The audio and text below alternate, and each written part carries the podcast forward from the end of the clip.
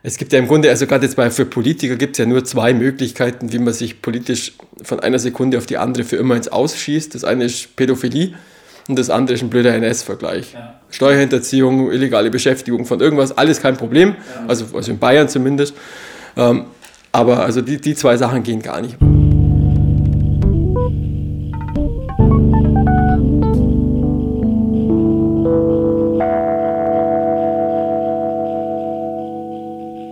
Graustufen Folge 7. In dieser Sendung schauen wir auf das Thema Macht. Unser Gast ist Andreas Koop. Er ist Gestalter, Autor, Dozent und Designforscher. Mit seinem Buch NSCI hat Koop ein Buch über die Corporate Identity der Nationalsozialisten gemacht, das erstmals die NS-Zeit aus Designperspektive erforscht. Tim und ich, also Benjamin, sprechen unter anderem mit unserem Gast darüber, welche politische Dimension Gestaltung hat, wie die rechtspopulistischen Parteien aktuell mit Design arbeiten und was wir aus dem Blick zurück für die Zukunft gewinnen können. Zum Ende des Gesprächs sind wir bei den Zusammenhängen von Macht, Geschlecht und Mode gelandet und haben dazu die Modeprofessorin Antonella Giannone befragt, die Spezialistin auf diesem Gebiet ist. Da Andreas Koop im tiefsten Süden lebt und arbeitet, haben wir uns auf halber Strecke zwischen dem Allgäu und Hannover getroffen. Für das Gespräch durften wir in Frankfurt in die Wohnung von Mara Hofacker vom Magazin Die Epilog. Vielen Dank nochmal an dieser Stelle.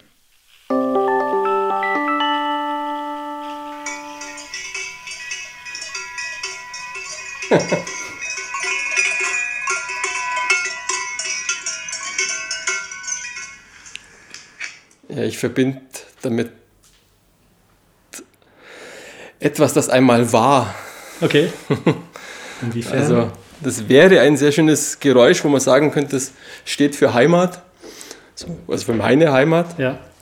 Aber es steht dann eher für eine Entwicklung, die dieses Geräusch nicht mehr hörbar macht.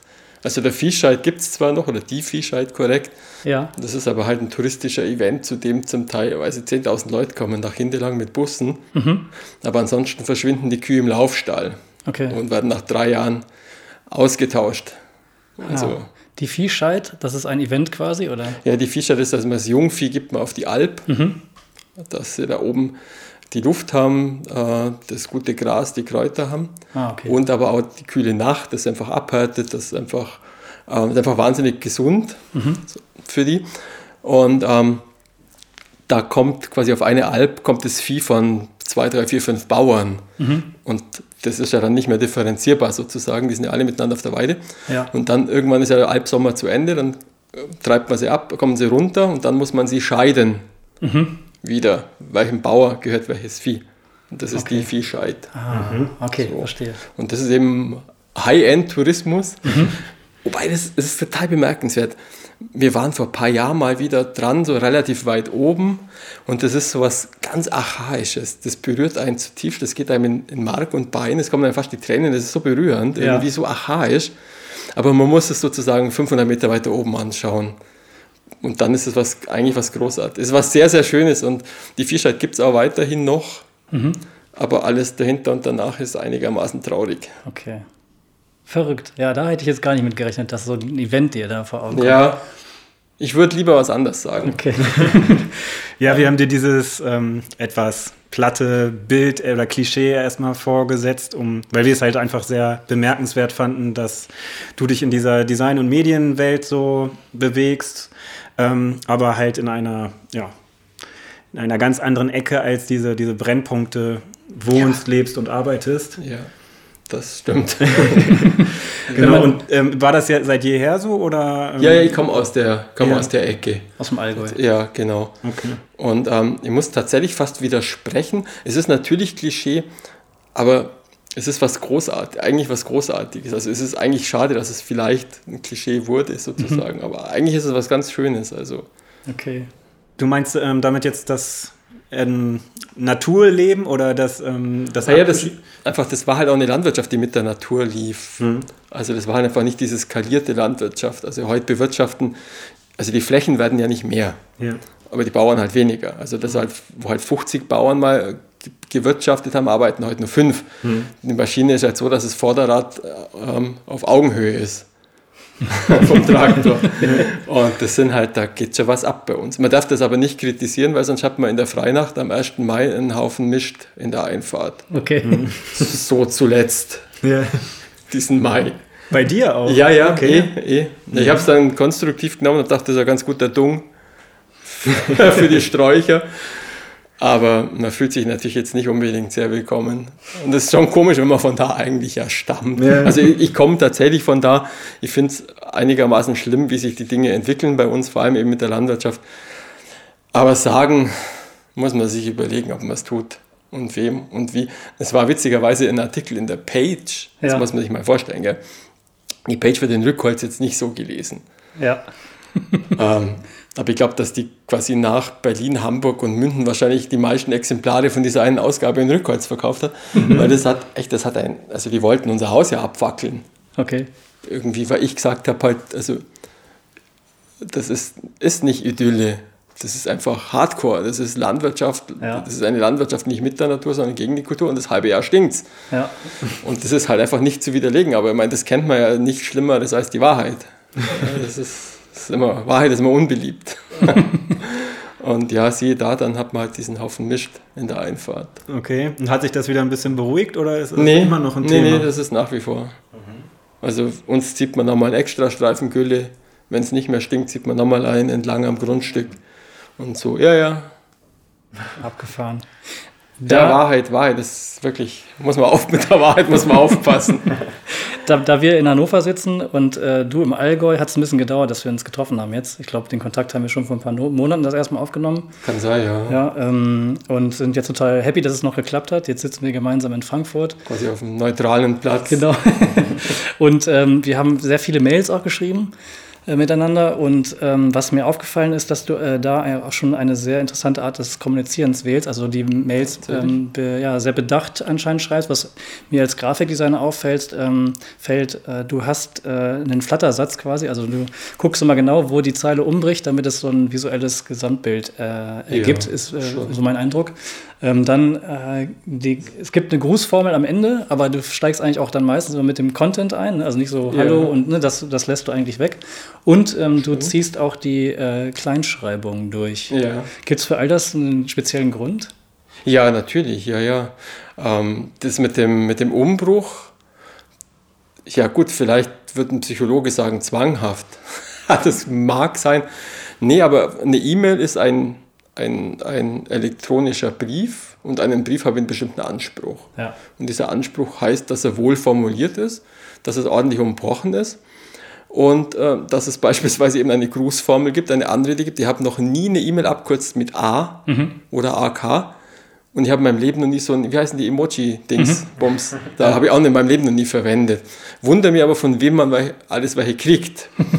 Das ist auch sehr bemerkenswert. Also insofern, ich sehe das E-Mail als Brief und das Brief hat irgendwie eine Tradition und einen, und einen Anspruch sozusagen und nur der Versand ist ein anderer. Ja.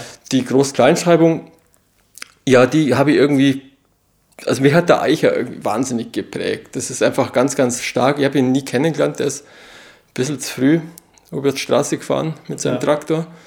Wir haben unseren Gartentraktor, heißt übrigens Ottel 2. Ah. Der steht vorne drauf und mir hat letzten, letzten Winter hat mir beim Schneeräumen beinahe mal wirklich auch ein Auto abserviert. Dann wäre es irgendwie so einigermaßen makaber waren die Geschichte. Ähm, schlechtes Omen quasi.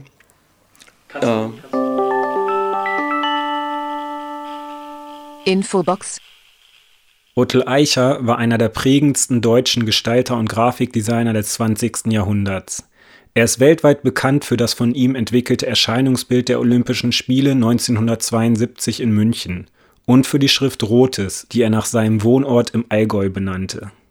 In Rotes fuhr Eicher 1991 mit dem Rasenmäher rückwärts aus seinem Grundstück auf eine wenig befahrene Straße.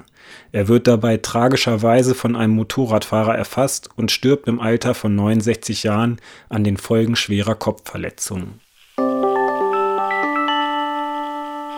Kannst du, kannst du den Leuten, die, den Hörern, die keine Grafikdesigner sind, noch mal erläutern, warum Otel Eicher die Kleinschreibung bevorzugt hat? Hast du da Ja, noch Erinnerungen also? Otto Eicher hat ja in diesem eigentlich ziemlich schrägen Buch Typografie von 92, glaube ich, hat er, glaube ein Kapitel, das heißt Hauptstädte und Hauptwörter mhm. und hat in diesem Kapitel mal beschrieben, dass sich, dass sich was gewandelt hat in der Sprache und im Schreiben, mhm. dass eben nicht das Verb das Wichtigste wurde, nämlich das Tun, das Säen, das Ernten, das Machen, das mhm. Hobeln, das Sägen, sondern das Ergebnis. Ja. Der Stuhl, die Burg, das Schloss sozusagen. Und dies, das wollte er irgendwie nie hinnehmen, dass das Ergebnis die Repräsentation ja. vielleicht sogar noch mit, dass es wichtiger ist wie das Tun, dass es entsteht. Ja. Und deshalb hat er sozusagen dieses emanzipatorische Klein für alle gewissermaßen und das fand ich extrem einleuchtend. Und äh, ich habe es immer wieder mal versucht zu ändern, aber bin immer wieder rückfällig geworden. Das ist also ganz lustig. Es ist ja auf einer visuellen Ebene auch reizvoll. Ja, eigentlich ist es ja irgendwie auch ein bisschen blöd, also weil es halt sonst predigen wir ja immer quasi gute Lesbarkeit und, und die Form soll sich ja dem Inhalt unterordnen und es macht es jetzt wahrscheinlich nicht wirklich leichter zu lesen, vermutlich. Keine Ahnung, weil die Engländer schaffen es ja auch, ja, dass sie Texte lesen. Wobei das, was die Engländer machen, eigentlich schlau ist, dass man den Satz anfängt, sozusagen über den Großbuchstaben nochmal markiert. Mhm, mh. Gut, das Ich müsste man vielleicht nicht groß schreiben, aber den Namen.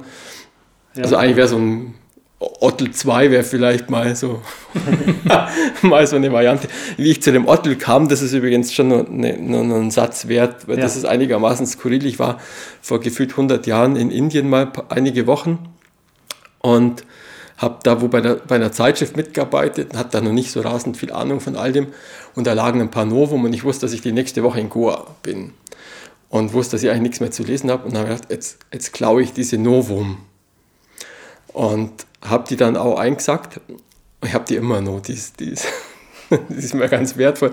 Und da war eine Rezension drin über das Buch Analog und Digital vom Ottel. Die mhm. war relativ lang, oder war es mehr wie eine Rezension, eher eine Beschreibung von dem Buch. Und das war dann für mich so irgendwie augenöffnend, dass, dass mir der gute alte Ottel irgendwie dann quasi irgendwie einfach doch irgendwie prägend wurde. Ja. ja. Zuerst vielleicht ein bisschen unkritisch, wie, aber ist ja auch okay irgendwie. Und später dann kritischer. Also. Mhm. okay. Ähm, ja, uns ist auf jeden Fall aufgefallen, dass du ein sehr umtriebiger Mensch bist. Als ähm, ja, du schreibst Kolumnen für das, für die Novum.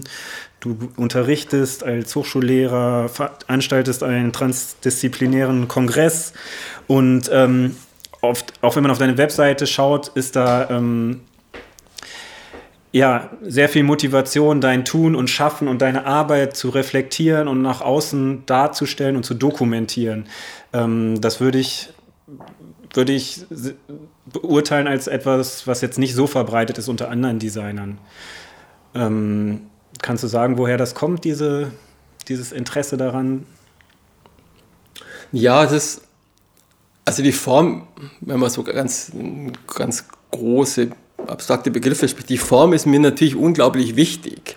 Das ist schon, schon klar, irgendwie, sonst wäre es ja auch komisch. Aber mir wird der Inhalt immer wichtiger.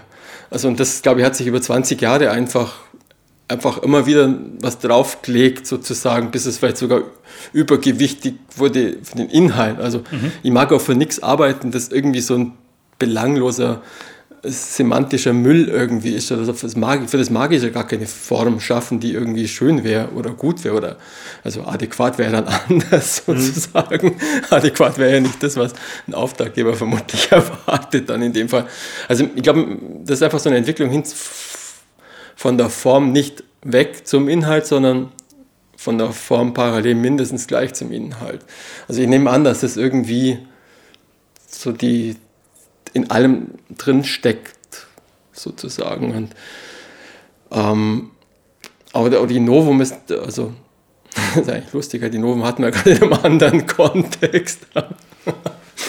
ähm, seitdem ja auch nie wieder eine gestohlen. Die Novum ist natürlich wahnsinnig, mir wahnsinnig wertvoll, weil zu denken ist eins, ist mühsam. Grundsätzlich, deshalb ist es ja auch nicht so beliebt zu schreiben ist dann nochmal eins mühsamer sozusagen, aber dann kein Medium zu haben, dass es halt irgendjemand auch vielleicht sogar liest, das ist natürlich ja so, nochmal immer so, ein, so, eine Hürde, die eins höher wird quasi. Ja. Und über die Norm ist es halt ganz schön, das ist einfach, da hat man einfach die Möglichkeit, dass es auch wahrgenommen wird. Mhm. So, und das ist mir schon sehr wichtig. Also einerseits ist es so psychohygienisch, selbsttherapeutisch irgendwie in einem gewissen Maß. Aber mir ist es natürlich schon wahnsinnig wichtig, dass ich einfach verschiedene Dinge einfach kritisch ansprechen kann. Ja. Und das mitunter auch wirklich extrem positive Resonanz auch gibt. Ja. Das ist auch total schön. Also dieser eine Artikel, wo ich über die LED-Leuchten mal geschrieben habe, freut man sich, dass es sowas wie die LEDs gibt, die so viel weniger Strom verbrauchen und dann verbaut man LEDs fest in Leuchten, dass man die Lampe wegschmeißen muss, wenn das Leuchtmittel mhm. kaputt ist. Puh, ja. muss man auch erst drauf kommen. Und das, also insofern ist mir das sehr wichtig, diese, diese Kritik einfach auch.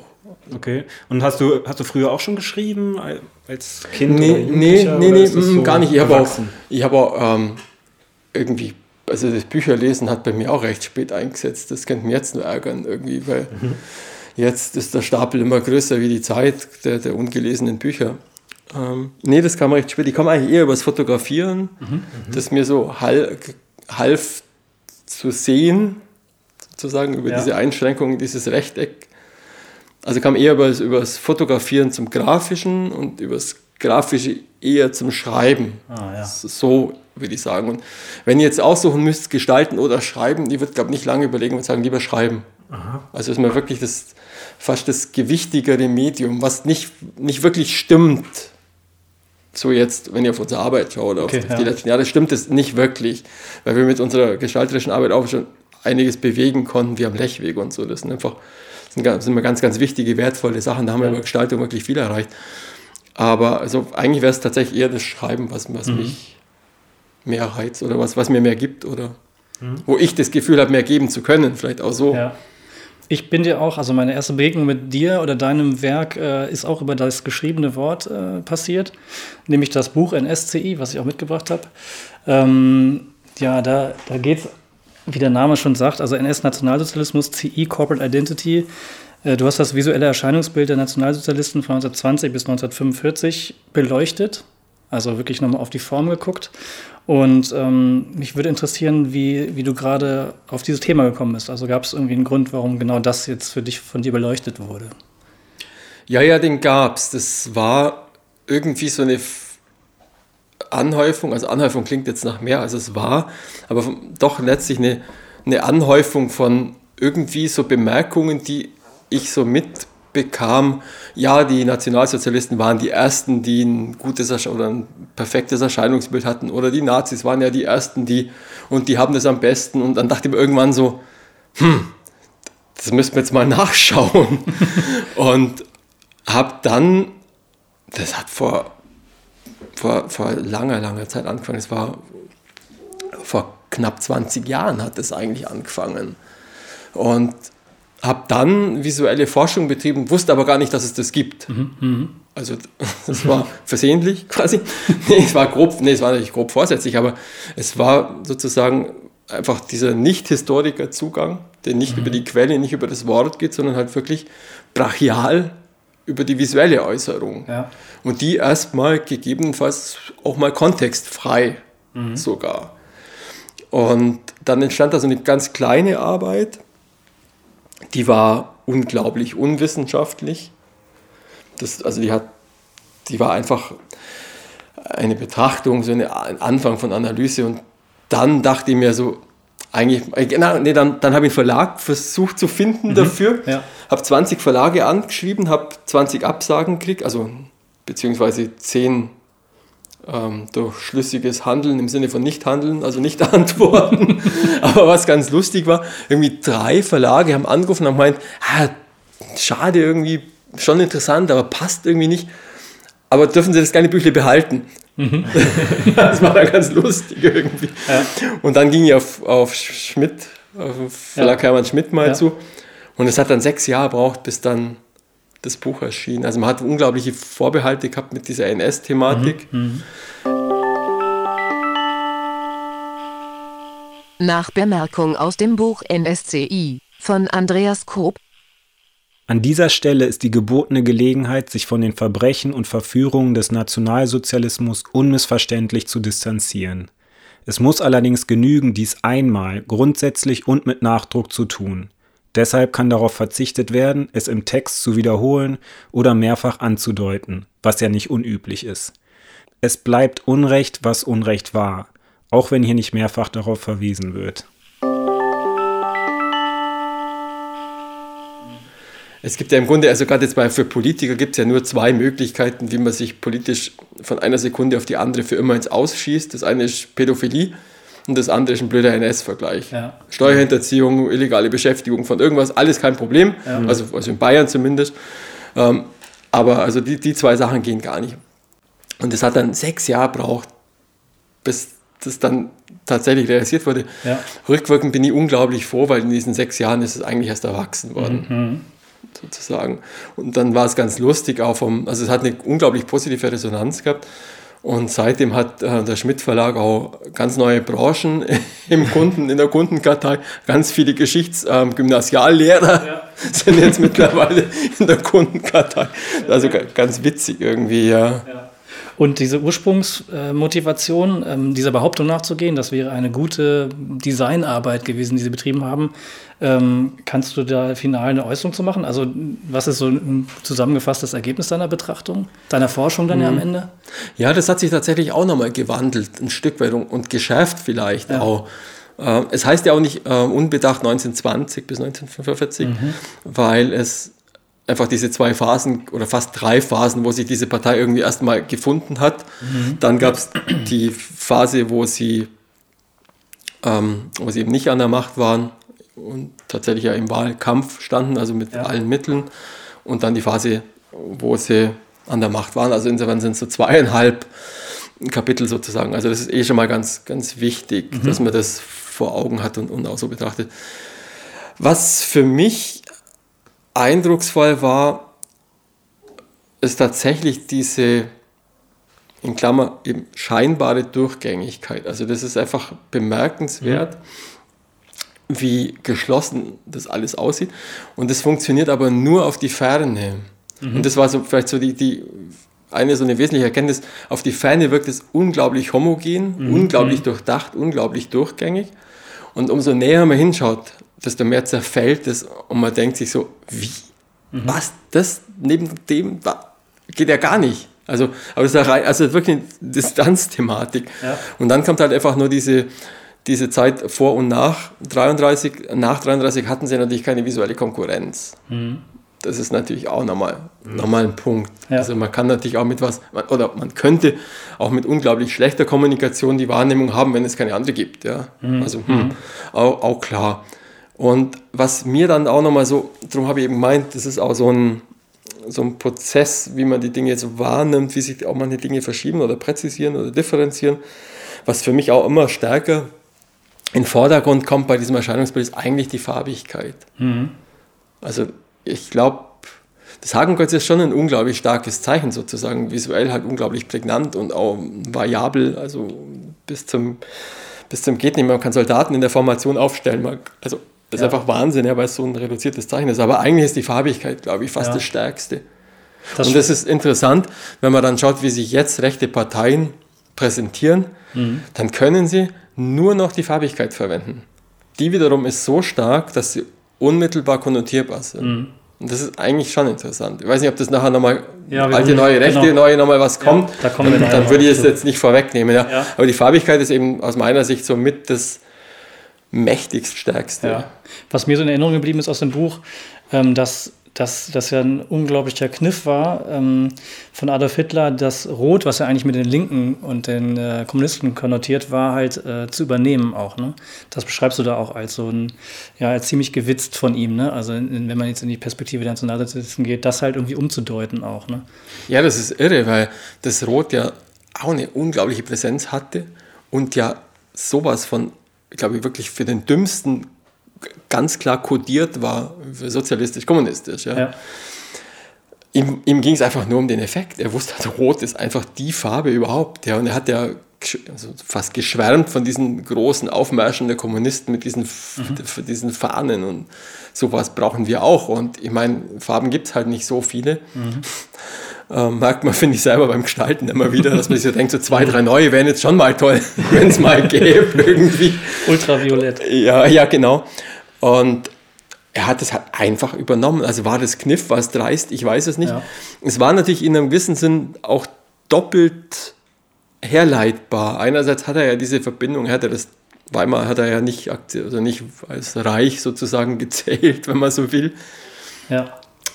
Er hat ja, ähm, er hat ja dieses ähm, Schwarz-Weiß-Rot, quasi der Monarchie, hm, steckt da die Farbe, das Rot drin. Ja. Und er hat ja, es ist eine nationalsozialistische Bewegung. Insofern ist in einem gewissen Sinne sogar widerstimmig. Also das Nationale deckt Schwarz-Weiß-Rot ab und das Sozialistische im Roten. Also von dem her, in Anführungszeichen, stimmt es. Also zumindest ist es in sich schlüssig. Es ne? ist in sich schlüssig, ja. Äh, was ich mich dabei noch gefragt hatte, ähm, du hast im Innenteil natürlich die, die ganzen Bildmaterialien und Zeichen ähm, sehr wissenschaftlich aufbereitet, in einer Marginalform äh, mit Bildern und beim Cover wiederum musstest du ja wahrscheinlich als einziges Element an dem Buch selber aktiv gestalten.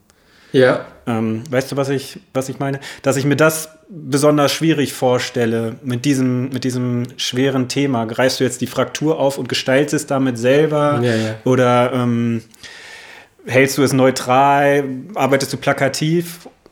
Wie nutzt du diese, diese ähm, Stilistik, Magst, Ja, ja. magst um du das kurz, Buch zu beschreiben? magst du kurz das nochmal beschreiben, weil man kann es natürlich jetzt nicht. Das ist aber die äh, zweite sehen. Auflage. Die dritte sieht anders aus. Ah, ja. Die dritte hat unten eine große rote Fläche, dann einen weißen Streifen und oben einen schwarzen. Also die ist weniger schwarz sozusagen. Also die spielt, also ich, ich mache es im Grunde genauso wie die neue Rechte. Ja. Ich verwende diese Farben, weil die so stark sind und den Bezug herstellen. Und ich verwende kein Hakenkreuz, weil ich es nicht mag. Also ich mag da keins irgendwie so jetzt Ja. neu ins Bücherregal den anderen stellen. Und die gebrochene Schrift habe ich angedeutet mit dem NS in, in der Tannenberg, also in dieser 1934 ähm, gestalteten Schrift von Meyer und halt stellt dem die DIN gegenüber. Und die DIN ist ja auch so eine Sache, äh, die ist ja so ordentlich und so aufgeräumt und, so, und so schön normiert. Und genau diese Eigenschaften waren natürlich auch alle notwendig, um einen Holocaust zu organisieren. Also das ist auch super, super zweischneidig natürlich alles. Und insofern hat die DIN so einen Subtext, den wahrscheinlich, den wahrscheinlich gar niemand so bewusst wahrnimmt. Finde ich macht, spannend, ja. Macht ja nichts, ja. Aber wichtig ist ja, dass man sich was denkt. Ob das dann jetzt nachvollziehbar für jeden ist oder nicht, ist dann ja nicht so das Drama jetzt bei der Schrift. Also insofern war es eben über die Schrift gelöst und das nur mit so einer Doppeldeutigkeit quasi und über die Farbigkeit und mehr wollte ich nicht. Ja. Es gibt eine andere Arbeit von uns, die ich wahnsinnig mag sozusagen, weil sie diese Problematik fast, fast noch, noch ähm, weil sie diese Dramatik fast noch schwieriger hat. Und zwar war das die Plakatausstellung fürs Münchner Stadtmuseum, wo es darum ging, äh, von 33 bis 45 Plakate zu zeigen aus ihrer Sammlung. Die haben ja die, die, die größte Sammlung, Plakatsammlung in Deutschland, glaube ich sogar. Und so, jetzt mal, also einmal ein Plakat für, für Plakatausstellung zu machen, ist schon mal irgendwie so eine komische Doppelung. Und dann geht es ja darum, das hängt im öffentlichen Raum und braucht also eine Aufmerksamkeit. Mehr noch wie ein Buchcover, würde ich sagen. Ja. Also Plakat ist halt plakativ, respektive sollte es sein. Und da war jetzt tatsächlich wieder der Punkt, der bringe ich halt in irgendeiner Form ein Hakenkreuz, dann weiß jeder, um was es geht. Das ist natürlich praktisch, Ja. Aber man kann es eigentlich nicht machen. Und da habe ich eben diese Farbthematik aufgegriffen und habe das ziemlich brachial ähm, gebrochen. Das ist quasi jetzt eine NSDAP-Fahne im Priel-Spülblumendesign. Also es war eine gelbe Fläche, ein pinkfarbener Kreis und ein orangenes Hakenkreuz. Ah, ja. Also es war die volle Unfarbigkeit. Das habe ich, sozusagen. gesehen, Das ist ja. natürlich echt, also damit ist das Ding kastriert und tschack und also und geschnitten und alles. Und dann aber nur ein Ausschnitt sozusagen von Mhm. der Flagge und die verschiedenen Anwendungen, wenn man dann so entsprechend legt, würden dann die vollständige Fahne sozusagen andeuten quasi. Ja. Und das war eben insofern bemerkenswert, als ich das Hakenkreuz zeigen konnte, dass jeder weiß, um was es geht. Aber in dieser Farbigkeit klar war, das kann nicht annähernd rechts sein, auch nicht links, gar nichts. Also gut, die Ja. FDP könnte es mittlerweile sein, von jede Plakate, Ja. wenn wir es Zyan nur dabei gehabt hätten. Und das war eben interessant, weil das war das erste Mal nach 70 Jahren, dass wieder ein Hakenkreuz plakatiert wurde in München. Und es gab kein, es gab keine kritische Stimme, es gab kein irgendwie geht nicht, was soll das oder so. Ja. Und das fand ich dann ganz cool, irgendwie, dass es so funktioniert hat. Und das zeigt halt natürlich auch wiederum, dass man mit extrem heiklen und super schwierigen Dingen auch seinen Weg und seinen Umgang finden kann, wenn man sich halt damit beschäftigt. Ja. Ja, spannend finde ich, dass die ähm, Fraktur, wo die NS, das NS ist jetzt auch in der Tannenberg gesetzt, Ja. dass die ja ähm, eigentlich verpönt war nach dem Nationalsozialismus, aber dann doch nochmal wieder auftaucht auf so Bieretiketten oder auch bei Tageszeiten, äh, Zeitungen als Titel, als Headline. Ähm, äh, Im anderen Kontext aber irgendwie funktioniert sie immer noch nicht, ist mein Eindruck. Ja, ja, aber das ist eben eine ganz, ganz spannende Thematik, weil eben Form nichts Absolutes ist. Also die, es, sie hängt immer am Inhalt. Und das finde ich großartig. Also wenn ich das Wort Stolz in einem politischen Kontext in der Schrift setze, dann kippt es, so schnell kann man gar nicht schauen, nach rechts. Ja. Wenn ich es auf eine Bierdose schreibe, ist es Tradition, gemütlich, bayerisch, österreichisch oder weiß der Kuckuck oder so. Also das, und das finde ich ein tolles Beispiel. Das versuche ich auch immer, immer bei, bei, ähm, bei Studenten auch immer so zum, so, oh Gott. Ja, das ist eben etwas, ja, heider nein.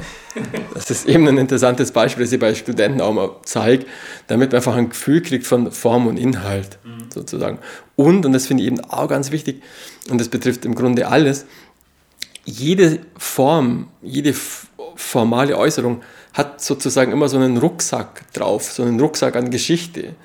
Ich kann die Futura nicht nehmen, ohne dass ich damit einfach schon einen Subtext oder eine Metaebene oder ein, so eine DNA irgendwie mit, mit mir mit herumziehe und die halt eben passen kann und sozusagen eine Stimmigkeit erzeugen kann oder die einfach irgendwie quer kommt und irgendwie mag das dann nicht recht zusammengehen oder missverstanden Ja. werden. Und das ist eigentlich schon spannend. Also, dass eben, dass diese gebrochene Schrift auf der Bierdose heute noch funktioniert und wenn jemand im Regal im Supermarkt ähm, da hingreift, muss er eben kein Nazi sein. Ja. Das finde ich schon irgendwie total spannend. Ja, wir hatten uns eben auf der Bahnfahrt hierher auch darüber unterhalten, wo die Fraktur heutzutage noch auftaucht. Und ähm, da hat Tim auf einmal gesagt, dass sie ja im Apotheker-A drin ist. Ja. Und ähm, mir ist es in dem Moment zum ersten Mal überhaupt aufgefallen, dass das ja eigentlich auch Fraktur ist. Ich hatte es sonst immer als so eine positiv besetzte Bildmarke ja, einfach wahrgenommen. Genau, man nimmt das Bild, das aber nie Grafik. drüber nachgedacht, dass das ja eigentlich auch ein Fraktur A ist. Und Ja. No, Novum Kolumne, ich glaube 2014, über das Apotheken. Ja, Ah, okay. Da, die habe ich nicht Weil gelesen. ich bin auch mal, ich bin auch mal hängen geblieben und dachte mir auch so, ups, kennen wir irgendwo her. ja. Ja, Spannend finde ich auch, dass äh, wenn man durch dein Buch blättert, ähm, gerade in dem Part, wo es um Schrift geht, und hast du ja auch im Vorgespräch gesagt, Schrift ist dir, ist dir sehr wichtig. Ja. Da gibt es auch ein sehr intensives Kapitel darüber. Ähm, war für mich sehr erhellend auch, dass äh, Adolf Hitler selber die Schrift eigentlich gar nicht mochte. Das hab ich das die richtig gebrochene, in ja, Erinnerung? mochte die gar nicht, nee, und das nicht. ähm, ja, zu dem Zeitpunkt, also eigentlich in der letzten Phase, wo äh, der, die Nationalsozialisten sich halt äh, expandierten, ne, ins Ausland äh, einbrachen, der Krieg aus, sich ausweitete, dass da ähm, äh, es nicht mehr international genug war, die Schrift. Und dass dann quasi die eigentlich aus dem Programm genommen wurde, mehr oder weniger. Ja, das ist aber gar nicht so ein, so ein absoluter Einzelfall in der Geschichte. Also das war, bei Atatürk war es ähnlich beispielsweise. Der wollte ja unbedingt die Türkei Richtung Westen schieben und hat nur da die Zukunft gesehen. Ja. Und sie haben sich auch von ihrem Persisch getrennt und haben das Türkalphabet, das Lateinische, verwendet, beispielsweise. Und China wird genau das gleiche Schicksal haben. Das, das funktioniert nicht mit Tastatur, es ist nicht international verständlich. Also die chinesische Schrift, denke ich, wird, wird sicherlich nicht, stark, nicht gestärkt durch die Entwicklungen, Ja. die es so gibt.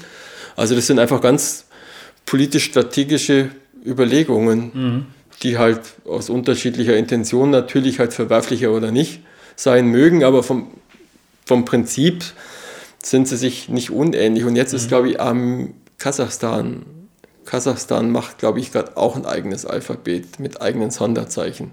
Also, weil sie von, von diesem russischen Erbe weg wollen. Also, da merkt man, Schrift ist einfach schon was unglaublich Politisches und es wird nur nicht so wahrgenommen, landläufig.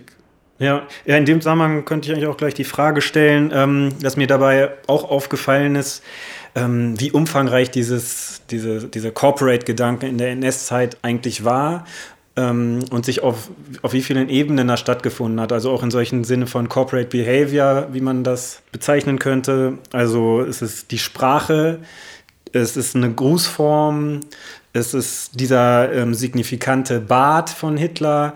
Ähm, die Kunst hatte, entsprach einer bestimmten Vorstellung. Es sind Frisuren sind corporate gewesen, es sind bestimmte Uniformen getragen, also dieses ganzheitliche Erscheinungsbild, ähm, ob, es, ob du noch irgendein anderes Herrschaftssystem kennst, was, was so umfangreich ausgestaltet wurde? Nee, nee, würde mir jetzt so spontan nichts einfallen. Ich meine, diese Liste, diese aufgezählte, sagt ja schon eigentlich aus, was funktioniert nur in, einem, in einer absoluten Herrschaft, sei sie jetzt monarchistisch, theoretisch monarchistisch oder eben diktatorisch. Also es mhm. funktioniert, sowas funktioniert nur in der Diktatur. Und da gibt es zwar einige, ja. aber ich glaube, so weit getrieben hat, hat, es, hat es bisher niemand. Nee. Tatsächlich, weil die Beispiele, die, die Liste war jetzt schon, ist schon bemerkenswert, wenn man sich das einfach nochmal so nochmal einen Schritt zurück macht und sich das anhört, eben tatsächlich bis Kunst, bis oder mhm. Vornamen. Heinrich war ja auch ein mhm. unglaublich mhm. beliebter Vorname ja. dann und also das ist einfach Wahnsinn. Und, aber man merkt natürlich auch, dass, ähm, dass natürlich die Bevölkerung schon auch versucht hat, sich da halt einfach schon zu fügen, anzubiedern mhm. oder vielleicht sogar schon einen Schritt voraus sein, der noch gar nicht gefordert war. Also eben sowas wie bei den mhm. Namen für die Kinder oder ja. so. Also das, geht natürlich, also das ist wie beim Streiten, wo es immer zwei braucht. Also es, yeah. in einem gewissen Maß braucht es da auch zwei, die das natürlich mitmachen und die es wurde auch keiner gezwungen, dass er die große deutsche, Kunst, große deutsche Kunstausstellung auch ansieht ja. oder mhm. so zum Beispiel, wobei die Entartete hat, glaube ich, mehr Zuschauer gehabt, aber mhm. oder Besucher gehabt. Also es braucht dann schon irgendwie auch yeah. zwei. Ja, so ja, irgendwie, ja. Wo du, da haben wir, wo du das gerade ansprichst, ähm, da, äh, die beiden Ausstellungen, Entartete Kunst und dann gab es noch eine große deutsche Kunstausstellung, glaube ich, zeitgleich. In deinem Buch gibt es jetzt eine Abbildung von zwei Plakaten. Ja. Äh, da, ist, da haben wir uns darüber unterhalten, ähm, dass äh, die Ausstellung über entartete Kunst ist in der Fraktur, also so ne, schwarz-rot, ganz viel Kontrast, so brachiales Plakat. Ich weiß gar nicht, ob es eine Fraktur ist. Ich glaube, das ist einfach so eine eher so eine, wie man es aus einer psychiatrischen Klinik erwarten wird oder ja. aus einem Kindergarten, also so ein, irgendwie so, ein, so, ein, so eine Monsterschrift. Okay, irgendwie, ja, ja. glaube ich. Ich weiß nicht, ob es eine gebrochene ist. Wir haben uns das eben nochmal angeguckt und das war schon eine Fraktur. Ich kann okay. mal kurz reinblättern. Und das, ähm, das also da wird halt so richtig ne, an, äh, in der Ideologie kommuniziert und sagt, hier, das ist die schlechte Kunst, ne, hier, das äh, ganz absolut geht das so gar nicht. Und die Ausstellung, ähm, die dann den Rest der Kunst zeigte, also die, richtig, die vermeintlich richtige deutsche Kunst, das war dann äh, eher anmutig gestaltet mit so einem römischen, mit einer römischen Figur drauf ne, und so einer Antiqua-Schrift. Und äh, was ich daran bereit, ähm, ja, das schreibst du auch in deinem Buch, äh, sehr interessant finde, dass die Nationalsozialisten Journalisten halt auch in verschiedenen Tonalitäten kommuniziert haben. Ne? Nach innen äh, mit einer Absolutheit auch, auch schon irgendwie zu den äh, Olympischen Spielen 1936 war das ja so, dass ähm, äh, da waren die Nürnberger Gesetze auch schon erlassen, aber die haben halt versucht, in der Kommunikation in die Welt hinaus über die äh, Olympischen Spiele eine Form zu finden, die halt noch so verharmlosend ist ne? und sich eher schön zu zeigen und wo halt ganz klar deutlich wird, irgendwie zu dem Zeitpunkt haben wir innerdeutsch halt schon den Hass geschürt und nach außen aber noch versucht halt irgendwie das so möglichst harmlos darzustellen. Ne?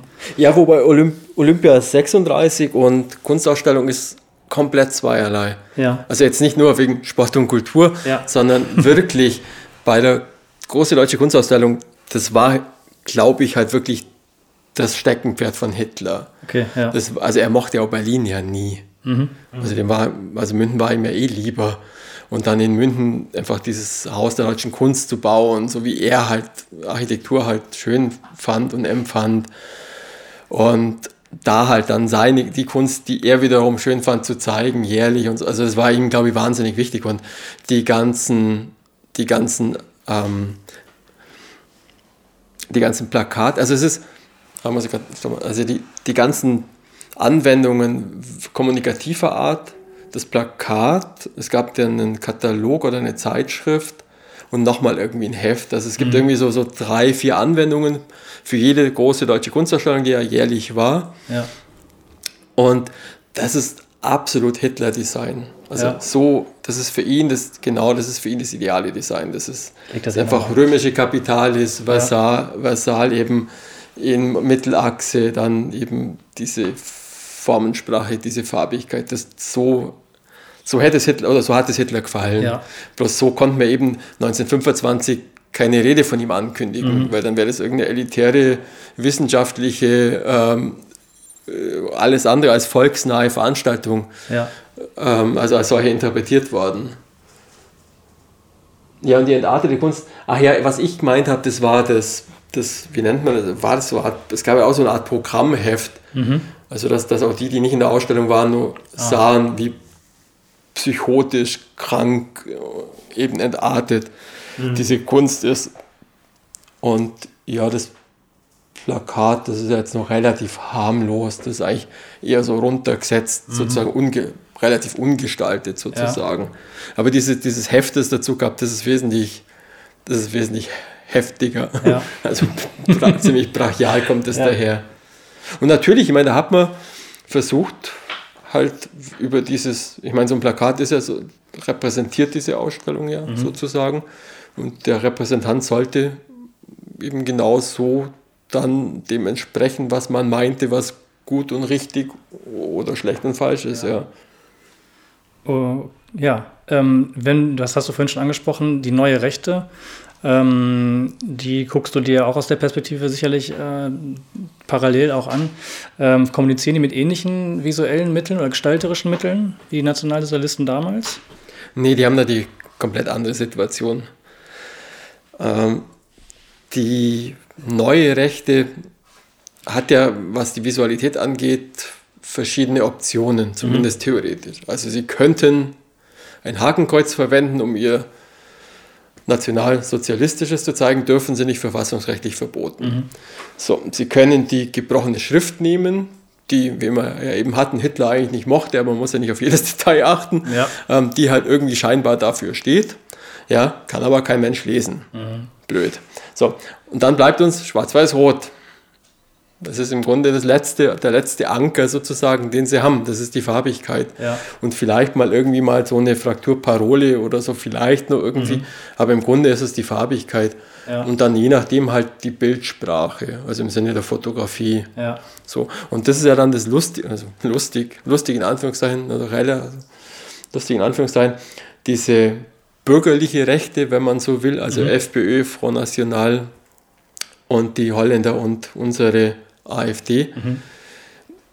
Bei denen ist dann nochmal ein Schritt zurück. Die können Ja. eigentlich noch nicht mal die Farbigkeit nutzen. Weil dann sind sie, dann kippt das Bürgerliche sozusagen eben nicht mehr, dass er dieses Bürgerliche eben nicht mehr das Gewicht, sondern halt doch das Nationale. Und drum sind die alle, ähm, oh, drum sind die alle rot, weiß, blau. Und das ist schon irgendwie witzig. Ja. Also die FPÖ hat es, glaube ich, angefangen, darum sind sie in Österreich ja die Blauen. Ja.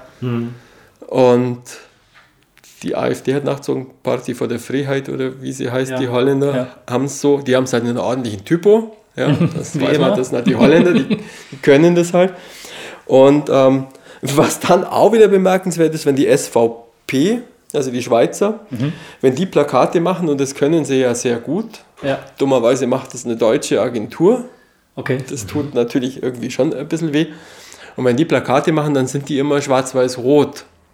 Und die Schweiz kann's, darf's, weil sie halt über jeden irgendwie nationalsozialistischen Verdacht erhaben sind. Und das Ja. finde ich sehr interessant, dass die das können, weil natürlich die plakative Wirkung einfach hammermäßig ist. Ja?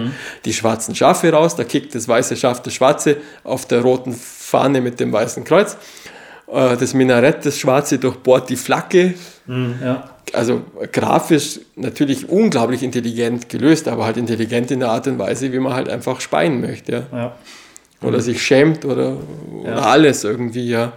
Du hattest da ja auch kürzlich ähm, eine Kolumne in der Novum genau darüber, über die neuen rechten Parteien. Ja, irgendwie blau, rot, braun oder irgendwie Ja, so genau. hieß die, glaube ich, ja. Und äh, da meintest du ja auch, dass diese, ähm, diese Farbwahl blau daher auch ein bisschen rührt, weil die anderen Farben einfach alle belegt sind. Ja, ja, absolut. Ja, es gibt eben nicht viele Farben und die sind politisch vergeben. Das Ja. ist so, ja. Wobei mir gerade auch noch durch den Kopf geht, dass die Europafahne, von der sich die, ähm, diese Parteien ja eigentlich distanzieren wollen, dass die ja auch blau ist und dafür so ein bisschen steht. Interessant, ja. Aber es ist ein anderes Ja, Blau nochmal, ne? Aber ich glaube, darüber muss man halt dann hinwegsehen, Ja. sozusagen. Ich nehme an, das muss man, müssen sie wohl hinnehmen, weil sonst wird es halt schon irgendwie mager. Ja. Hm. Dann bleibt noch grau, ne? Sonstiges. Ja, genau, Sonstiges, ja. Ja, und sogar das Gelb, das ja eigentlich für liberal steht, hat ja sogar, die, haben die Identitären ja sogar schon wieder. Also es ist wirklich, mhm. das hält sich sehr in Grenzen, was da an Optionen irgendwie noch waren. Ja. Der, wenn man sich, wenn man sich durch das Buch arbeitet in SCI oder generell einen Blick zurückwirft, ähm, dann muss man feststellen, mit Design kann man Menschen manipulieren. Also anders, glaube ich, kann man nicht aus der Lektüre deines Buchs eigentlich rausgehen. Oder das ist ein großer Faktor, der zu, dieser, zu diesem Erfolg in Anführungszeichen der Nationalsozialisten beigetragen hat. Ähm, siehst du das auch so? Das ist ja jetzt so meine Einschätzung. Und wenn das so ist, welche Verantwortung haben wir als Gestalter in Bezug auf, auf die gesellschaftliche Entwicklung? Ja, Gestaltung kann natürlich manipulativ sein. Das ist auch jede Audi-Werbung ja. sozusagen. Also das ist ganz klar. Wobei also über den Punkt denke ich oft nach und bin auch hin und her gerissen, so dieses Design. Ist das jetzt wichtig? Ist es unwichtig? Braucht es jemand? Ähm, hilft's? Schadet's? Was kann's denn? Und ich kam dann irgendwie immer so auf diesen unglaublich diplomatischen Punkt, dass ich denke, irgendwie alles und nichts, scheinbar. Mhm. Also irgendwie wirklich alles und nichts. Und der Punkt ist, glaube ich, der, also Design kann unglaublich manipulativ sein. Aber es braucht natürlich das Medium. Und eigentlich ist natürlich die Macht dort, wo das Medium erstmal ist. Ja. Und dann kann ich sozusagen mit diesem Medium die Gestaltung mhm. natürlich nutzen, Schrägstrich missbrauchen oder wie auch immer. Ja. Und es ist ja kein Zufall, dass Leute wie in Berlusconi einfach diesen Einfluss haben. Ich meine, wenn da irgendwie die Hälfte der Fernsehsender gehört ja, und noch ein Schwung Zeitungen, dann ist es halt nicht so schwer. Mhm. Also da ist eigentlich ist eher so dieses Medium. So, ich habe auch in meiner Forschung über die Beziehung von Schrift und Macht, habe ich mal versucht, so diese Gegensätze zu Macht zu bilden. Mhm. In diesem Kontext eben. Ja. Und natürlich bietet sich an die Ohnmacht. Und die Ohnmacht wäre gewissermaßen übertragen aufs Kommunikationsdesign, kein Medium zu haben. Mhm. Mhm so, das wäre die Entsprechung. Ja. Und über diesen Umkehrschluss oder über diese Negativverprobung quasi merkt man, dass eigentlich erstmal das Medium natürlich das Wichtige ist. Also wenn ich halt die Anzeige halt in der FAZ und in der Süddeutschen und in der Zeit eine Seite groß wie Facebook momentan oder so halt machen kann, puh, da kann man natürlich schon mal was kommunizieren, da kann man schon eine Präsenz haben, ja. die man dann entsprechend halt kanalisieren, lenken, manipulieren nutzen, wie auch immer man das jetzt benennen mag, moralisch, äh, ökonomisch, keine Ahnung, ja, egal. Ähm, aber es braucht einfach dieses Medium. Ja. Sprich, wenn wir als ähm, Gestalter ohne ein Medium erstmal ohnmächtig sind, weil wir in den leeren Raum natürlich nichts gestalten können, heißt das ja auf der einen Seite, ähm, wir müssten dann eigentlich auch, wenn wir was bewegen wollten, Medien selber produzieren oder äh, das Produzieren initiieren.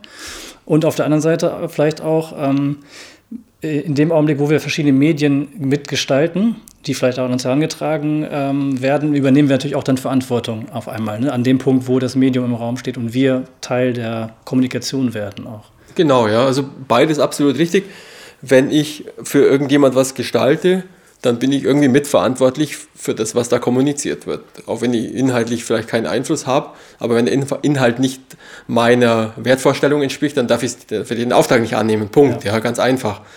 Oder auch nicht einfach, vielleicht ökonomisch, aber in der Konsequenz irgendwie doch einfach. Ja. ja. Also wir sind schon verantwortlich, wir sind absolut verantwortlich.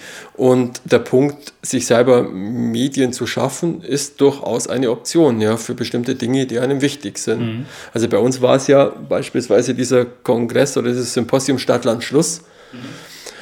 wo wir diese Veranstaltung initiieren, organisieren, finanzieren weil uns eben das Thema ländlicher Raum, da sind wir wieder bei den Kuhschellen, ja.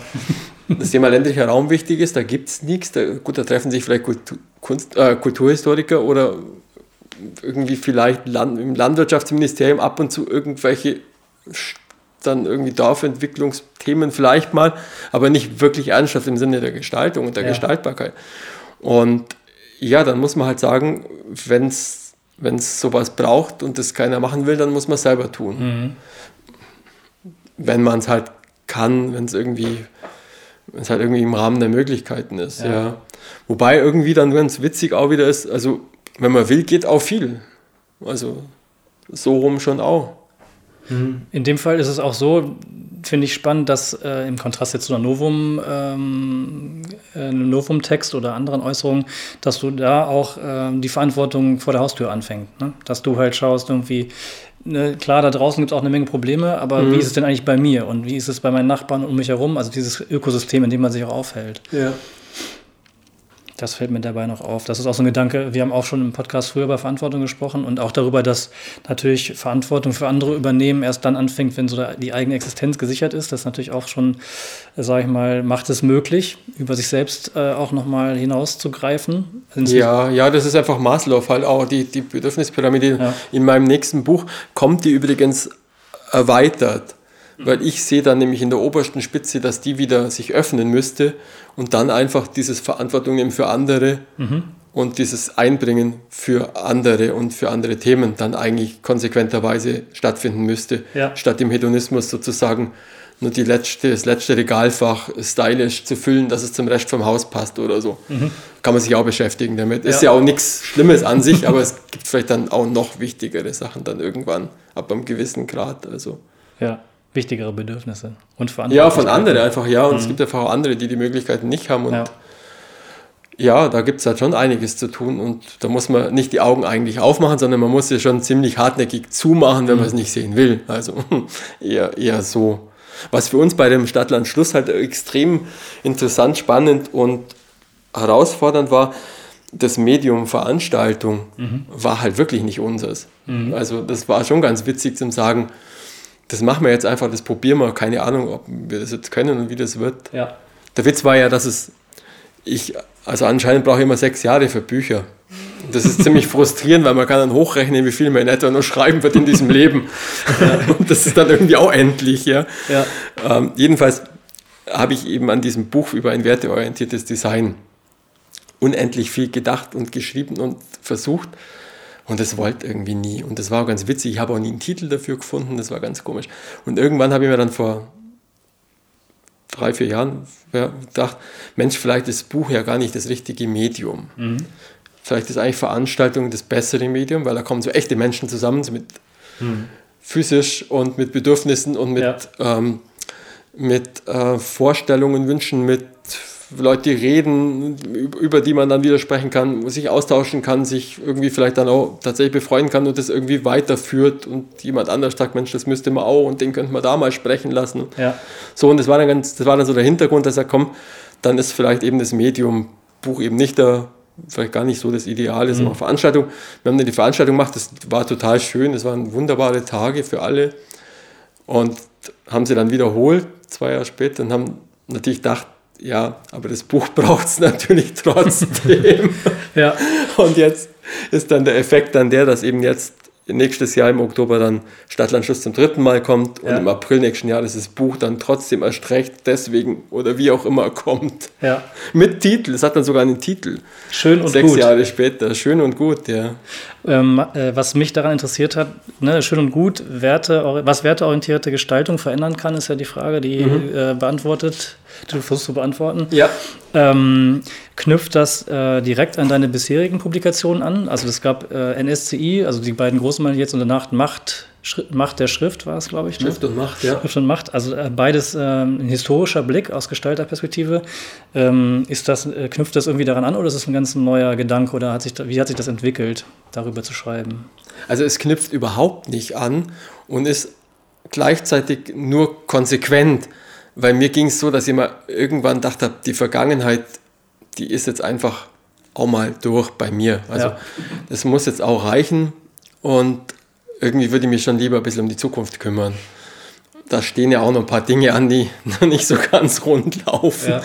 Und da irgendwie so einen ganz, ganz, ganz, ganz kleinen Beitrag leisten, dass man in der Zukunft irgendwas verbessern kann. Das war mir dann irgendwie wichtiger als die Bewusstmachung sozusagen nach hinten. Also das war einfach, oh, es war so ein tiefstes Bedürfnis, bitte nach vorn, also Ja. prospektiv und nicht retrospektiv geschichtlich. Und das war mir e- extrem wichtig. Also das war mir super wichtig. Und ähm, schön und gut wird auch so sein, dass es nicht auch keine Designtheorie sein will, sondern schon irgendwie auch sehr praktisch, ja, wirklich praktisch konkret auf vieles einfach aufzeigen will, was für Möglichkeiten es denn gibt. Und witzigerweise eben der erweiterte Designbegriff mhm. ist so ein Punkt von diesen Aspekten, die ich da konkret behandle, wo, ja. man einfach nachdenken muss, ob es denn nicht neben der Broschüre, dem Buch und der, Web, der Website vielleicht irgendwie doch noch andere Medien gibt. Mhm. Eben Veranstaltungen, was wir halt selber mhm. erstmal so gemerkt haben, was das eigentlich heißt, ja, was es kann, ja. auch irgendwie was das strahlen kann, auch und, ja. äh, großartig war. Aber auch sowas wie Intervention, solche Dinge, also die sind einfach, die vergessen wir immer oder andersmal, an die denken wir noch, wir haben sie noch gar nicht, wir können sie noch gar nicht vergessen, weil wir sie noch gar nicht präsent haben. Ja. Also die, die sind uns irgendwie gar nicht so nah. Und das ist eben so, so ein Punkt, wo ich dann sehr konkret auch mal ein paar Dinge zeigen werde, die, die mir da auffielen und ja. auch dann mal in die Kunst schaue, was können die, was machen die, warum könnten wir das nicht auch mal vielleicht dieses Medium und so weiter. Also das, das ist, ja, versucht eben, ich nenne es mal fast schon ähm, praktisch und moralisch. Mhm. Also dieser Begriff irgendwie hätte ich auch vor fünf Jahren auch noch nicht so, so dreist in den Mund genommen oder so. Oder Angst gehabt, dass man dann irgendwie so pastoral äh, ja. verirrt irgendwie daherkommt. Aber nee, ich finde das gar nicht. Also man muss tatsächlich missionarisch und und ähm, moralisch durchaus sein. Das ist schon in Ordnung. Kannst du in einem Satz äh, versuchen zusammenzufassen, was du unter wertorientierter Gestaltung verstehst? Kann man das so einfach greifen? Ja, eigentlich natürlich nicht, aber in einem gewissen Sinn schon, dass man sich halt einfach, wie wir es vorher schon hatten, fragt, was soll meine Gestaltung erfüllen? Also mhm. ist die einfach rein hat er einfach einen rein ökonomischen Zweck für den Auftraggeber, wohl wissend, dass ich vielleicht sogar seinen Kunden eigentlich schade, dass ich sie irgendwie, dass ich denen was vormache, äh, mhm. was gar nicht wahr ist, sondern dass, es, dass dieses Design einfach auf bestimmten Werten basiert und dem standhalten muss und dem gerecht werden muss. Ja.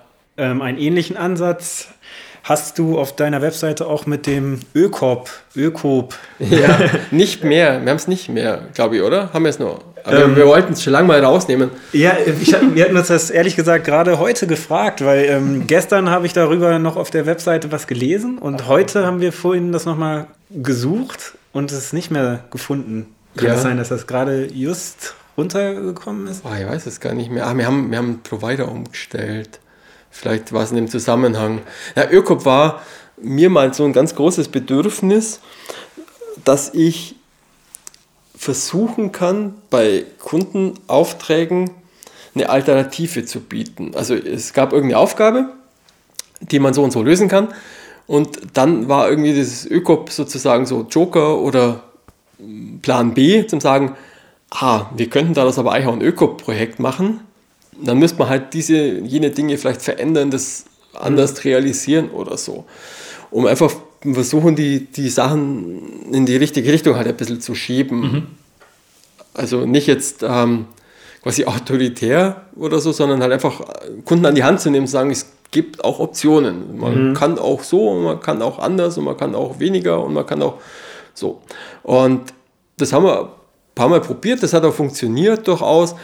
Es, der Witz war dann halt der, dass wir eigentlich dann ein paar Jahre später gar nie mehr anders gearbeitet haben. Okay. also, yeah. und das bis heute gar nie mehr anders machen. Und insofern ist dann irgendwie obsolet worden. Es war, es war eine Kommunikationshilfe für uns, ja. um mit Kunden einfach eine Alternative ins Spiel zu bringen und mhm. die irgendwie zu benennen, dass es irgendwie mhm. greifbar wird. Aber das hat sich insofern eben erledigt, als dass wir eigentlich gar nicht mehr anders arbeiten, gar nicht mehr anders können und wollen und sollen. Kannst, yeah. du, kannst du ein konkretes Beispiel geben für die Art äh, des Herangehensweise? Ja, das, ich weiß nicht, ob ich es jetzt in einen Satz runterbringe, aber mhm. in der mhm. Konsequenz ist, ist mir halt das Wichtigste, es war eben der vorher schon mal kurz erwähnte Lechweg. Ja. Das ist ein Weitwanderweg, den fünf Tourismusverbände miteinander auf die Beine stellen und finanzieren. Mhm. Und wenn man versucht, sinnvolle Dinge zu machen, ist ein Tourismusverband schon viel. Fünf sind mehr. Und ähm, da, das Lechtal ist einfach wunderbar. Das ist eine der letzten Wildflusslandschaften in Europa. Das ist einfach ein mhm. wunderbares Tal. Und trotzdem wäre es schön, wenn die Menschen da eine ökonomische Perspektive hätten. Mhm. Und wir haben die Strategie vom Lechweg dahingehend beeinflusst und das uns sehr weit aus dem Fenster gelehnt, dass wir gesagt haben, was man alles tun müsste, aber was man auch alles lassen sollte. Mhm. Und das kennen Touristiker nicht. Das es lassen sollen. Die machen alles gleichzeitig, die sind da schmerzfrei. Gemeinhin, also es gibt sicherlich auch ein paar Ausnahmen, aber gemeinhin. Und ich habe dann ihm gesagt, Mensch, lasst uns doch auch nicht nachdenken, wer da alles kommen könnte, sondern lasst uns doch mal nachdenken, wen wir gern hätten. Mhm. Was sind denn das für Personen, die wir gern hätten? Und dann haben wir es einfach auf das hin alles ausgerichtet und wir haben mit wahnsinnig, also die ganzen Kommunikationsmittel sind extrem ruhig und leise und zurückhaltend, ganz viel Weißraum. Sind einfach, das Serviceheft ist einfach wirklich Service, das ist einfach extrem ähm, extrem benutzerfreundlichst konzipiert und, und ähm, wir haben uns eben da schon ein gutes Stück eben aus dem Fenster gelehnt zu sagen, nee, also wir nutzen, was wir haben. Wir versuchen eher nochmal irgendwie über Lechwig-Produkte dann vielleicht sogar noch die Landwirtschaft mit einzubinden, da ökonomische Perspektiven zu schaffen. Und das hat eben extrem gut funktioniert. Also das, das, der Lechweg läuft unglaublich positiv, das entwickelt sich ganz, ganz toll und es entsteht tatsächlich diese ökonomische Perspektive, dass manche jetzt wieder überlegen, ob sie die Zimmer modernisieren, aber durch das, dass jetzt eben halt immer ökologisch anspruchsvolle Leute kommen oder meistens, mhm. müssten sie das jetzt halt auf eine Art und Weise tun, die halt anders war wie vor zehn Jahren mhm. und die können keinen Butter mehr in Alufolie dahinstellen, es geht nicht mehr, mhm. ja. Mhm. Und das finde ich halt fein, also das ist gut und da entwickelt sich jetzt im Regionalen was Positives was eben weit über unsere eigentliche Aufgabe hinausging. Ja, sprich, ihr habt eigentlich, bevor es zur Gestaltung kam, äh, in einem Konzept über eine ähm, darüber nach, nachgedacht, wie wollen wir hier eigentlich sein und habe dann eine Form dafür gefunden, das zu kommunizieren, die jetzt so weitreichend ist, dass sie Menschen anzieht, die auch andere Werte mitbringen. Ne? Ja. Das meinst du mit dem ja. äh, Alupapier auch, ne? Ja, ganz so, genau. Dass ihr ja. quasi eigentlich den Tourismus so steuert, dass ja, sich das ganze Leben da eigentlich verändert auch. Ne? Ja. Und die ganz viele reisen nicht mehr mit dem Auto an, fahren mit dem Bus. Die Busse waren sehr gut angenommen. Da, jetzt hat man die Taktung ein bisschen erhöht von den Bussen. Das kommt den Einheimischen wieder zugute. Ja. Für die sind die Gäste dann halt auch keine Eindringlinge mehr, sondern sind halt eher willkommen. Und das hat einfach jetzt über sechs, sieben Jahre eine unglaublich, unglaublich positive Entwicklung genommen, wo das eine auf das andere einfach setzt. Und das einmal auch wieder so ein Beweis ist, man kann Tourismus eigentlich nicht getrennt von Regionalentwicklung betrachten. Ist aber absolut Standard. Mhm. Wir hatten dich gebeten, ein Mitbringsel rauszusuchen zum Thema Macht. In letzter Sekunde haben wir dich noch äh, gefragt und äh, du hast doch was dabei. Ja, ja, ich habe was dabei. Ich habe zwei Sachen dabei. Ja. Das ist einfach und das Schwierige. Hm. Man, man möge hören. 50 Euro. Ja. Ein Geldschein.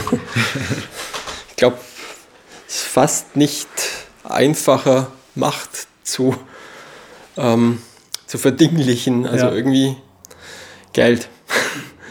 Das wäre das Einfache. Das, das Schwierige wäre dieser blaue, hellblaue Nagellack. Ja, okay.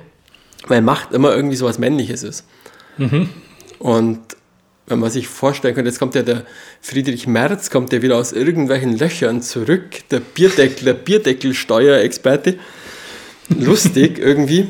Also, und dachte mal, wenn jetzt eigentlich so ein, so ein Friedrich Merz mit Nagellack daherkäme, hätte das in der CDU wahrscheinlich relativ schwer. Mhm. Mhm. Also gut, das ist jetzt zufällig fast der AfD-Blau, dann. ja gut, das kann vielleicht auch zu Miss Missverständnis führen.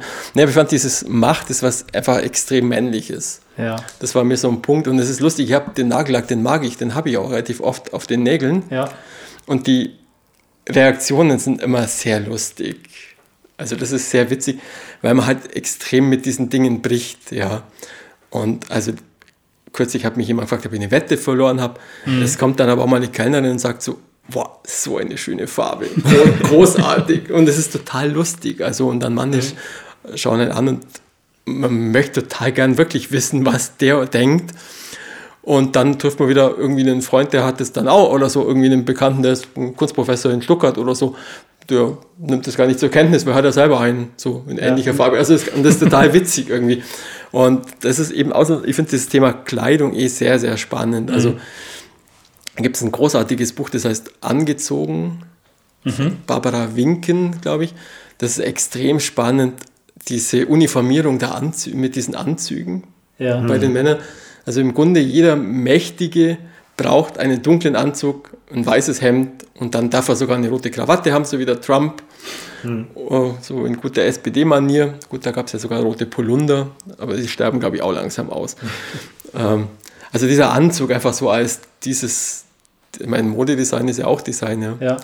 Also dieser Anzug als, als Uniform, das ist eben sehr bemerkenswert. Das ist lustig, wenn dann so ein Dieter Zetsche von, von Daimler einmal ohne Krawatte kommt. Das sorgt dann schon richtig für Aufregung. Auf der Hauptversammlung, glaube ich, ging es fast nicht. Ja. Es sei denn, also sicherlich nicht ähm, in den ersten Jahren, glaube ich. Und das finde ich sehr, sehr spannend. Und dann gleichzeitig quasi, die Frauen dürfen alles anhaben. Alles, also in jeder Form, in jeder eng, weit, bunt, kurz, lang, dick, äh, wurscht, ja, ganz egal. Und das kommt einfach daher, weil sie irgendwie nichts zu sagen haben, dürfen sie diese schmückende Rolle neben ihrem Gatten einnehmen.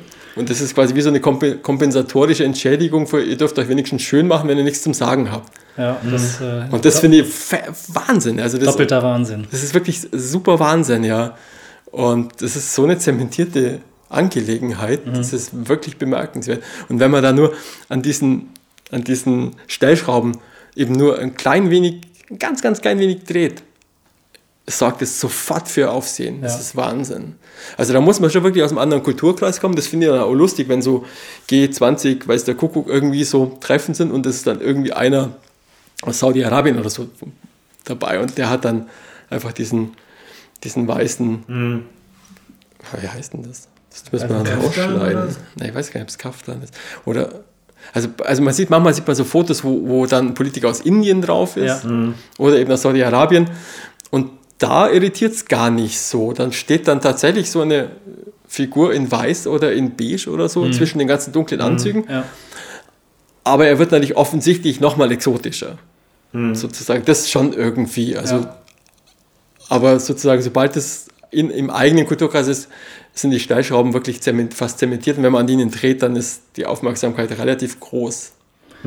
Ja, hoffen wir mal, dass die Rolle der Frau nicht so zementiert ist. Ja, das würde ich mir wünschen, ja. Das würde ich mir sehr wünschen. Da müssen wir alle äh, gemeinsam anpacken quasi an den Zement. Und, und du ähm, entscheidest das dann spontan nach Lust und Laune, dass du das dann den Nagellack mal aufträgst oder Ja, das ist ab und zu halt und manchmal. um zu provozieren Ja, oder um ja. auf dieses Thema anzusprechen oder Also ich hatte zum Beispiel in Innsbruck letzten, letzten Herbst einen Vortrag eben über die neue Rechte. Da hat die natürlich dann einen kleinen roten drauf. Weil das ja so richtig so, so sowas von Anti-NS, sowas von, von gar nicht männlich sozusagen, das war, dann, war mir dann auch wichtig. Das war dann quasi politisch sozusagen. Sonst ist harmloser. Äh, Eine letzte Frage habe ich noch, beziehungsweise habe ich ein Zitat mitgebracht. Ich glaube, es ist auch von deiner Webseite, äh, zur Lehre. Du bist ja auch in der Lehre tätig. ja. Ähm, du schreibst auch in wunderschönen Kleinbuchstaben. Wissen ist etwas, dem Glück und der Freude nicht unähnlich, das meist mehr wird, wenn man es teilt. Dies gilt umso mehr im Bereich von Hochschulen, wo es aber nicht nur um rein fachliches Wissen geht, sondern auch um die Vermittlung von Haltung, von Verantwortungsbewusstsein für das eigene Handeln. Und später schreibst du, dass es vor allem an Zeit fehlt für eine kritische Auseinandersetzung. Woran liegt es, dass, dass wir dafür keine Zeit haben? Jetzt speziell an der Hochschule Mhm. oder grundsätzlich? An der Hochschule, ja, ich glaube, dass diese Bologna-Reformen nicht unbedingt der Sache dienlich waren. Also das war ja eigentlich der Wunsch der Industrie, dass die nach drei Jahren ihre Basis-Ausgebildeten dann zur eigenen Weiterverformung oder Überformung Ja. oder nur Formung quasi ähm, bekommen. Und die sind auch sehr glücklich. Also die Industrie ist sehr glücklich mit ihrem Maschinenbau und BWL Bachelor, aber alle anderen sind eigentlich einigermaßen frustriert. Es, waren, es sind ja vier Jahre, das sind schon nicht eine unendliche Zeit, wenn es ja auch darum geht, einfach das Handwerk zu lernen, zu reifen, ähm, einfach mit seinen Aufgaben zu wachsen, aber drei Jahre ist einfach wahnsinnig wenig und man merkt es halt, dass so viele Fächer halt dann eben nicht mehr da sind oder Ja. vielleicht auch einfach der Raum in den eigenen Fächern fast nicht da ist, um die irgendwie ein bisschen einzubringen. Ja. Ist es dann aber, ein, äh, das, da denke ich gerade drüber nach, das war bei uns auch so, man lernt das Handwerk und dann äh, ne, verfeinert man das immer stärker und irgendwann erschafft man Medien oder produziert Medien. Ähm, und am, am, vorhin haben wir gesagt, ähm, ohne das Medium oder den Inhalt wären wir eigentlich gar nichts. Dann würde es vielleicht aber auch andersrum Sinn machen, eigentlich zuerst mal über diese Inhalte nachzudenken und eine gewisse Haltung vielleicht auch zu bekommen, um dann halt ein Handwerkszeug zu erlernen und das irgendwie zu verarbeiten, oder? Es ist wie bei der Form und dem Inhalt, auch mit den Kompetenzen. Also das eine nützt ohne das andere nichts. Ich meine, jetzt eine super kritischer, geisteswissenschaftlicher Mensch zu sein, der aus dem Gestaltungsstudium rauskommt, aber halt irgendwie nicht in der Lage ist, mhm. irgendwas ordentlich halt auf einem Blatt Papier zu, zu platzieren, ist ja. natürlich auch nichts, ja. Aber andererseits halt nur das Handwerkliche im weitesten Sinn reicht halt eben auch nicht. Also ja. es ist einfach, es braucht beides, ja. Es braucht, es braucht einfach beides. Und ich versuche das so im Rahmen meiner Möglichkeiten immer sehr, sehr stark einzubringen, anzudeuten und hoffe, dass ich da einfach bisschen so eine Sensibilisierung reinbringen, ein bisschen motiviere, ja. ein bisschen irritiere. Stören ist eh immer gut. Das also ist eigentlich eh so eine Eigenschaft von Gestaltern, die ganz, ganz wertvoll ist. Ja. Dass man einfach stört, Reibungs, diesen reibungslosen Ablauf. Nichts Schlimmeres wie reibungslose Abläufe, je nachdem, wo sie sind. Ähm, also einfach stört, ja. Und da muss man aber halt auch irgendwie schon, wenn man später mal rausgeht und stören will, muss man halt irgendwie schon auch bisschen was in der Hinterhand haben und ein bisschen was im Hinterkopf haben, dass man halt dann auch mit diesen Dingen dann umgeht und auch mit, ja. mit Kritik, mit, mit, Diskussionen dann irgendwie ein Stück weit bestehen kann. Und ich glaube, das schafft man halt nicht, wenn man nur weiß, wie das InDesign funktioniert. Ja, ja. Sprich, deiner Meinung nach, äh, bei diesem Mangel an Zeit, den wir, glaube ich, alle bedauern, gibt es eigentlich nur die Taktik, äh, Haltung und äh, Handwerk gleichzeitig voranzutreiben. Ja. Okay, ja, dann äh, die Zeit ist leider schon sehr weit fortgeschritten. Ähm, es fehlt an der Zeit. Ja, auch uns fehlt es an der Zeit. Sowieso. Immer. Ist ein Aufmerksamkeitsdefizit vielleicht auch. Ähm, nicht unsererseits, aber was so die, die Länge von so Sendungen angeht. Deswegen haben wir jetzt schon so ein bisschen ja, eingeschossen ja. auf bestimmte Sendungen. Aber wollen dir, wollen dir nochmal herzlich danken für das Gespräch. Ja, gerne. Äh, schön, dass wir es geschafft haben. Vielen Dank. Ähm, ja, das war Andreas Koop zum Thema Macht.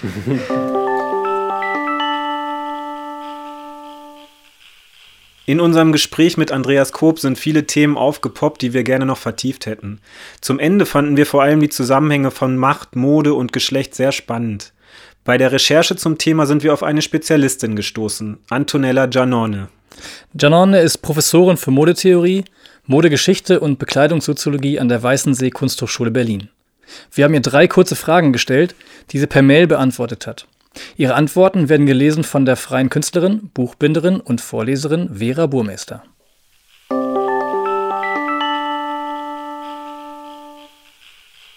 Was sind die Dresscodes mächtiger Frauen? Wie nutzen Frauen Mode, um Macht auszudrücken? In stereotypen westlichen Vorstellungen sind mächtige Frauen ähnlich wie Männer, also männlich gekleidet. In dieser Konstellation zeichnet sich ein bewusster Verzicht auf die vielfältigen vestimentären Zeichen der Weiblichkeit ab, zugunsten von Kleidungszeichen, welche eindeutig und global für Macht stehen. Der maßgeschneiderte Anzug, sowohl als Hosenanzug als auch als Tailleur mit Rock, gehört sicherlich dazu und präsentiert sich in unterschiedlichen Kontexten Politik, Wirtschaft und Arbeitswelt im Allgemeinen als eine Art Uniform, die Frauen anziehen müssen, um Machtpositionen anzutreten. Jenseits des verbreiteten Gebrauchs standardisierter Zeichen der Macht haben Frauen immer wieder Mode benutzt, um die eigene Rolle in männlich dominierten Zusammenhängen neu zu definieren und entsprechend darzustellen. Die Beispiele in dieser Hinsicht sind historisch sehr unterschiedlich und lassen sich kaum kurz zusammenfassen. Marie Antoinette artikulierte etwa durch einen zunächst demonstrativen und verschwenderischen Modekonsum und später durch einen reduzierteren, persönlicheren und freieren Gebrauch von Mode ihre Art und Weise, eine mächtige Frau zu sein. So stand sie gleichzeitig für das Ende einer alten Machtkonstellation, das Ancien Regime, und für den Anfang einer neuen öffentlichen Frauenrolle, welche sich auch durch ein bewussteres Einsetzen der Kleidung als Zeichen charakterisierte. Weitere Frauen in zeiträumlich sehr diversen Situationen haben Mode sowie bestimmte Kleidungszeichen benutzt, um die eigene Machtverkörperung inhaltlich zu spezifizieren, zum Beispiel um von bestimmten Positionen und Traditionen Abstand zu nehmen. Ich denke dabei an die Allianz mit der Mode, durch welche zwei amerikanische First Ladies, Jackie Kennedy und Michelle Obama, wenn auch auf unterschiedliche Art und Weise, ihr eigenständiges Image konstruiert haben. Durch modische Akzente konnte auch Lady Diana Spencer ihre Erscheinung allmählich von ihrer Rolle als Mitglied der königlichen Familie unabhängig machen und zu einer eigenen Identität gelangen, welche sie, trotz enger Verbindung mit den Weltmächtigen individuell definieren konnte. Generell könnte man sagen, dass Mode in der Verkörperung von Machtrollen eine größere Freiheit von kodierten Vorstellungen ermöglicht. Frauen an der Macht können sich daher geschickt der Mode bedienen, um zu überraschen, um die Aufmerksamkeit in bestimmte Richtungen zu lenken, sowie ein Image zu konstruieren, das schwer voraussehbar ist. Designermarken und Maßanfertigungen sind meist kostspielig. Sich über Mode frei ausdrücken zu können, ist das ein Privileg der Mächtigen bzw. der ökonomischen Eliten? Ich würde den Begriff von Mode breiter und komplexer auffassen und darin Kleidungsphänomene und Formen der Selbstdarstellung einschließen, die an verschiedenen Orten entstehen und weit über die teuren Designermoden hinausgehen. Ich denke dabei an Kleidungszeichen, durch welche sich in bestimmten Situationen und unabhängig von ihrem materiellen Wert politische und symbolische Aussagen formulieren lassen. Das Tragen oder Nichttragen von Kopftüchern in bestimmten Zusammenhängen, das Brechen von Codes und Tabus in institutionalisierten Kontexten. Man denke etwa an die berühmten Turnschuhe von Joschka Fischer, als er zum ersten Mal als Minister vereidigt wurde.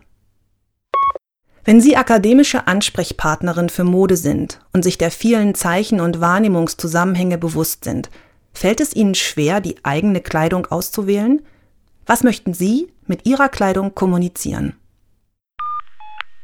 Anders als man annehmen würde, denke ich kaum bewusst an meine Kleidung oder an das, was ich mit meiner Kleidung kommunizieren möchte.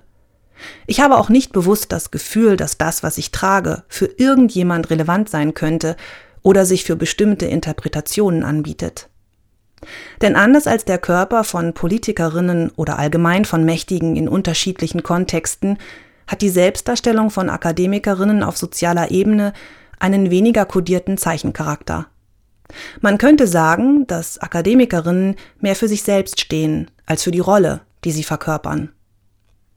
Sie können zwar einen individuellen Personencode haben, durch welchen Sie in Ihrem Kreis schnell identifiziert werden. Sie können etwa anhand einer bestimmten Frisur oder eines beliebten Kleidungsstücks erkennbar sein. Trotzdem stehen diese Zeichen eher für Sie selbst als für die Sozialfigur, die Sie verkörpern. Im Endeffekt ist mir in Bezug auf meine Kleidung wahrscheinlich gerade das am wichtigsten. Kategorisierungen und Stereotypisierungen unbewusst zu entfliehen. Ob mir das gelingt oder nicht, ist eine andere Frage.